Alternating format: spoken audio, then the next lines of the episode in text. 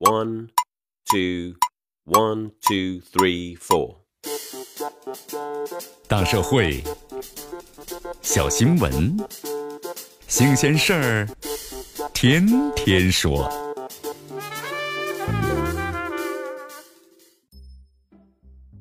朋友们，你们好，这里是天天说事儿，我是江南。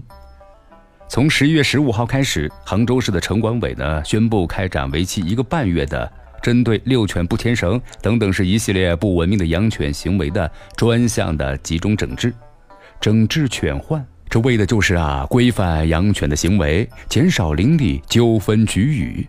谁曾想啊，社交平台鱼穷是汹涌而来呀，这微信朋友圈十万加的文章流传甚广啊。这微博上的所谓“万人请辞杭州打狗”的话题，这标签热度啊还在上涨，甚至有明星也加入行列。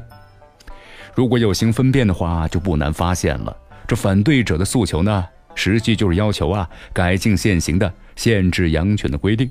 比如说，小型犬呢，十九时到次日的七时出户；大型犬呢，只能圈养的规定不够合理；中华田园犬呢，不应该在禁养之列；管理服务费啊，金额过高。是否专款专用？希望呢公开明细等等。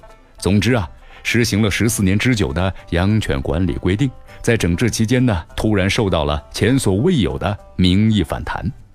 因为平时实施管理上松懈性和集中突击整治的特殊性，就造成了民意迟来呀。其实可以理解，只要一方合理表达，一方及时回应，努力达成共识，将不符合当前情况的条款做下调整。良性的问政沟通就达成了。然而呢，杭州这次治理犬患的舆情似乎就越跑越偏了。首先呢，是一些自媒体用耸动的打狗标签来混淆事实，煽动全社会的爱狗情绪啊，有心带节奏。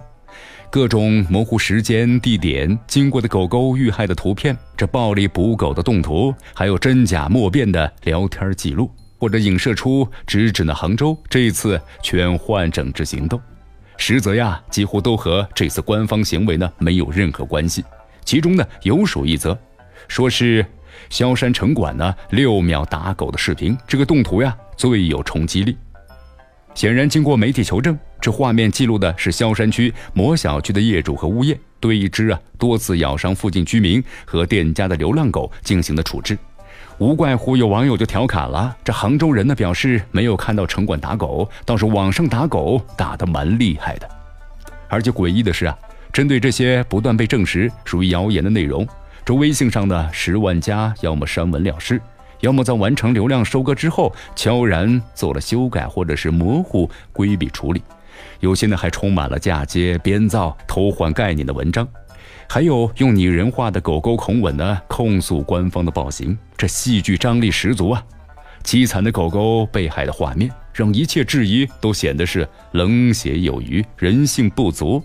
越是手段高明，这种先传播后改口、骗完流量之后就脚底抹油的做派，就越是给自媒体抹黑呀。其次呢，是不辨真伪的个人，在此过程中呢，充当了不实传播的中介。一些本身呢养狗爱狗或者热衷于呼吁保护动物权益的群体，对所谓的城管暴力打狗、定额捕杀任务等等关键词的截图还有推文，是一律呢不加甄别的传播，制造恐慌。这客观上啊煽动了对立的情绪，不利于呢理性交流的达成，更无异于是狗狗友好型城市的建立。这犬类的管理是一个公认的城市治理难题，也是舆论呢敏感的地带。公民在表达诉求的时候呢，要理性，这也是现代公民的重要素养之一。这讲故事啊，让智人区别于其他的物种，学会合作；而根据想象不负责的乱讲故事，却在呢制造新的分裂。社交媒体又能助推故事的传播，这爱狗人士呢，越是对存疑事实啊义愤填膺。就加剧了剧中的利者和排斥狗狗者的厌恶。这种随手转并不是小事，但是道德下降的第一迹象是不关心事实。第三呢，这官方的回应啊不系统也不够及时，这是导致舆情跑偏的又一个重要原因。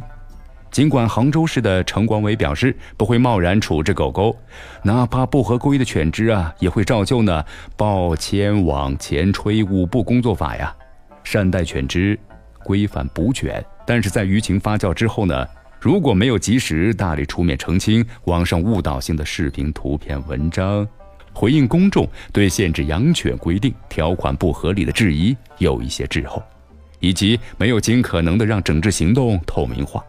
合格的现代政府必须学会与公众良性互动，正常的执法就该堂堂正正的澄清，把该说的道理都说明白。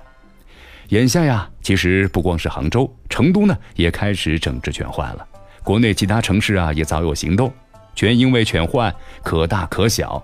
这犬患呐，根由在人，其实呢不在于狗。这话呢着实不假呀。不管是人心坏了，还是与人有关的制度坏了。这狗狗们的际遇啊，都好不起来，顺带着连人的处境也变坏了。中华田园犬是否该定性为是田园犬之类？